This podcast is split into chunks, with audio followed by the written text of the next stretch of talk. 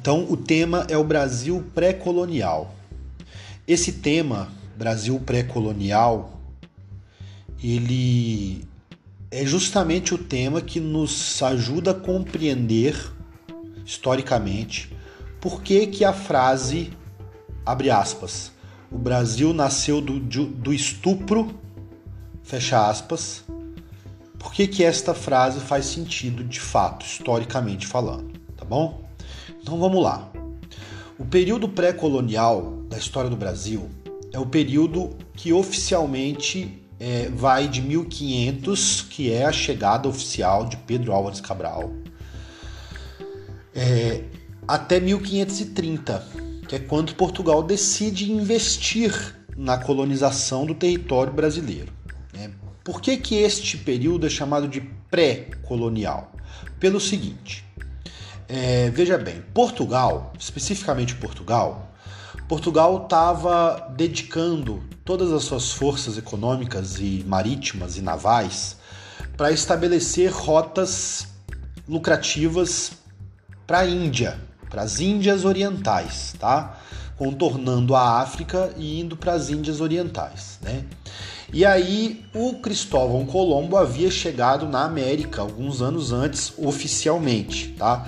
Sempre quando eu falar de Cristóvão Colombo, Pedro Álvares Cabral e a palavra oficialmente, Entendam a seguinte questão.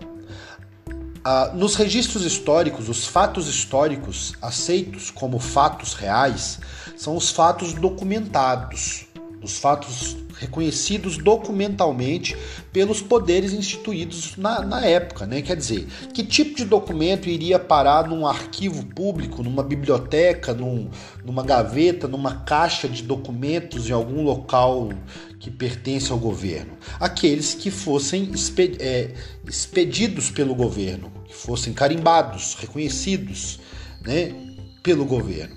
Então, um relato de um pirata que tivesse chegado aqui no Brasil ou em algum lugar da América Central em 1480, em 1470, é tido oficial, entra para a história como um fato oficial? Não. Por quê? Porque era um pirata.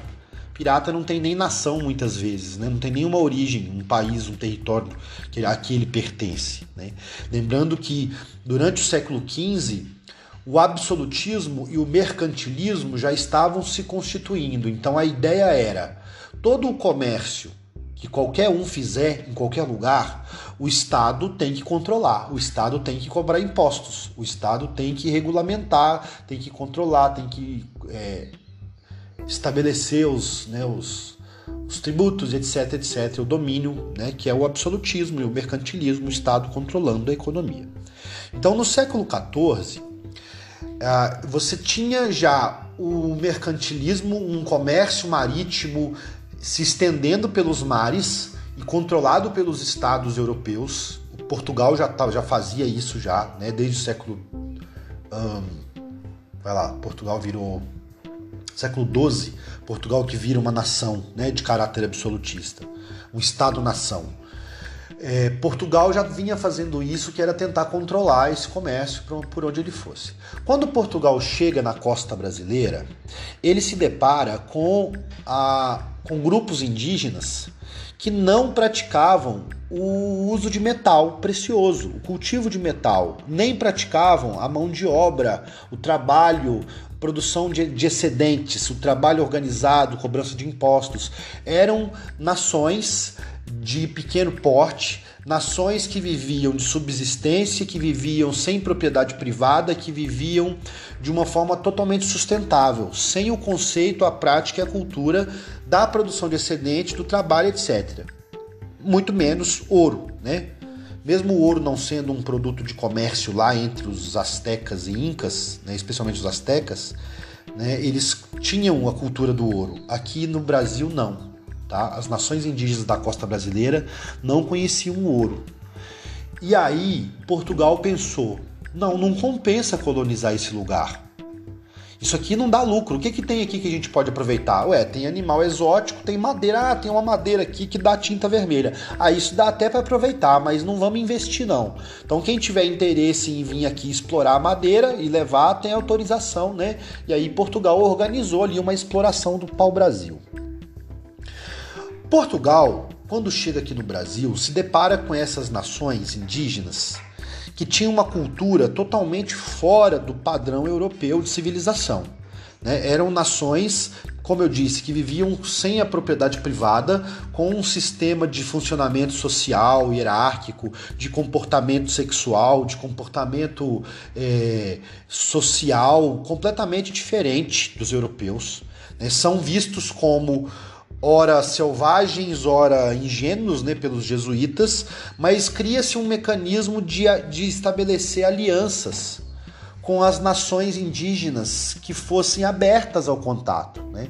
Então, ao longo da costa brasileira, que os portugueses foram estabelecendo contato nos primeiros 30 anos, tinha um problema de contato. Você tinha algumas tribos que eram abertas ao contato, outras não. Você tinha as tribos que inicialmente se abriam, recebiam, mas depois viam que os caras só queriam é, roubar e se fechavam. Então estabelecia-se conflitos, né? era uma, uma dificuldade que se teve nesse primeiro contato. É, então Portugal se especializou num sistema de alianças com alguns grupos então eu, eu, o, meu, o grupo que se abre a mim, eu fortaleço este grupo para ele me ajudar a conquistar outras partes do território. Isso foi uma primeira estratégia, uma primeira questão. A segunda questão era o seguinte: Portugal era uma nação muito pequena, de território muito pequeno, de população muito pequena. Só que Portugal tinha acabado de chegar num território imenso. O Tratado de Tordesilhas dá uma fatia de território para Portugal controlar e colonizar muito maior do que o seu próprio território. E Portugal não tinha gente e nem capitais, não tinha dinheiro né, para investir numa colonização eficiente, nem tinha pessoas o suficiente dispostas a essa ocupação territorial que, que era uma demanda de Portugal. Então Portugal se viu com um problema. Por quê? Se eu não ocupo de fato com gente falando a língua portuguesa aqui dentro, é, outras nações ocuparão. A França estava saindo para a expansão marítima, a Holanda estava saindo para a expansão marítima, a Espanha disputava com Portugal diversos territórios, né, mesmo com o Tratado de Tordesilhas. Então Portugal teve que criar um mecanismo de povoar, de ocupar o território brasileiro de alguma forma. Quais foram essas formas? Através do incentivo à mestiçagem, tá? Começa a vir, começam a vir homens, navios carregados de homens, tanto aventureiros quanto bandidos, quanto excluídos, fugitivos, fugitivos da Santa Inquisição, piratas, né, que decidiam arriscar alguma coisa aqui dentro, né, enfim, gente, homens de tudo enquanto era natureza, mas sempre, claro, né, da, da, da, baixa sociedade, vamos dizer assim, né? Num sentido, é, enfim, histórico. É, os homens que vinham, vinham com uma autorização e um incentivo a fazer filho, a mestiçar, a fazer filhos nas Índias, tá? Se mestiçar mesmo, isso significa estuprar de verdade. Havia um certo consenso, uma certa autorização, que quanto mais mestiços nascessem, mais a língua portuguesa, mais o elemento português ia se espalhando pelo território. Então isso era uma coisa que estava ali no plano do senso comum dos homens, né? Não era um tabu você capturar uma Índia, estuprar uma Índia. Isso ao longo da história do Brasil, viu, gente?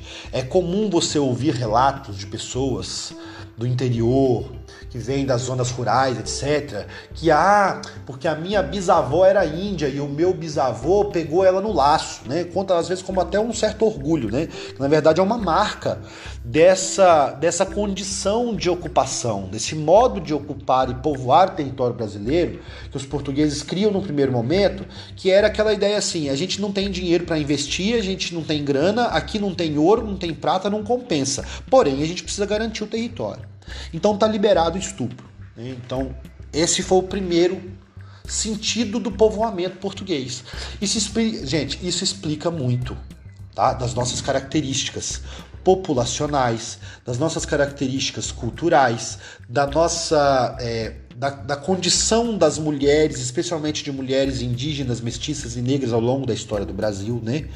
Então, quer dizer, nesse primeiro momento, você tem essa investida e essa, essa, esse processo de exploração compulsiva pelo escambo, pela aliança contra o inimigo, né? O inimigo do meu inimigo. É, e você vai tendo uma liberação do Estado português, da metrópole portuguesa, para um processo de povoamento forçado. Mais tarde vem a implantação da mão de obra africana.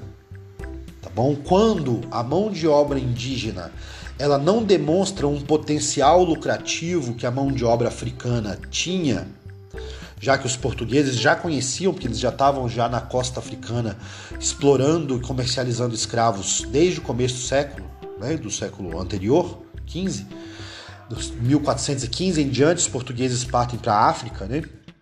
Então os portugueses já sabiam do potencial de lucratividade do comércio de escravos e da mão de obra africana propriamente dita, com a produção do açúcar. Então, quando o pau-brasil e a exploração da mão de obra indígena é, não demonstram um potencial que os portugueses almejavam e tinham, né, trazendo escravos e implantando açúcar, né, você tem ali a implantação da mão de obra africana, que vai começar aí, vai, de 1570, 1580 em diante. Então, até 1530 não tinha, Portugal não investiu nada. Quando foi 1530, 32 até 49, Portugal organizou as capitanias hereditárias e o governo geral para administrar a colônia e daí trouxe a mão de obra africana para tentar fazer uma colônia mais lucrativa. Porque aquela colônia feita espontânea, né? Manda, manda pessoas lá, manda pessoas para colonizar, manda fazer filho que a gente coloniza. Quando isso se demonstrou não suficiente, aí houve o projeto de fazer capitania hereditária, governo geral e implantação da mão de obra africana. Certo? Então isso é até aqui é a parte do governo do período pré-colonial, beleza? É, ó, então concluindo, reconcluindo o raciocínio. É, o Brasil, aquela frase inicial, né? O Brasil é um país que nasce do estupro, né? Isso tem a ver com uma condição política, econômica de Portugal, tá? Não é uma intenção maligna de uma teoria da conspiração histórica, nada disso não, tá bom? A condição geográfica e econômica de Portugal, os interesses comerciais dos portugueses, logo que eles chegam e encontram o Brasil, não, é, não despertou um interesse de organizar uma colonização planejada com investimento, um projeto de ocupação, nada disso. Né? Os portugueses estavam focados no comércio com a Índia. E aí, garantir o território do Brasil era uma necessidade, porém não dava lucro. E aí, os primeiros 80 anos do Brasil, vai, os primeiros 80 anos de, de, de povoação brasileira, de ocupação do território brasileiro foi na base do, das alianças dos indígenas amigos contra inimigos, na base do estupro e da mestiçagem forçada e mais tarde da implantação da mão de obra africana. Quando o português traz o africano para o Brasil, ele vai expandir ainda mais esse seu potencial de, de ocupar o território pela mestiçagem. Quer dizer, quem trouxe o africano? O português. Então, onde tiver africano, descendente de africano, quem trouxe foi o português. Então, é um território de Portugal. Então, até a população africana, enquanto número de pessoas, é, que permitiu que Portugal garantisse o território brasileiro, né, sob sua, seu controle, sob sua possessão, certo? Então é isso que precisa ser compreendido para a gente compreender essas questões estruturais e populacionais no Brasil, beleza? Obrigado.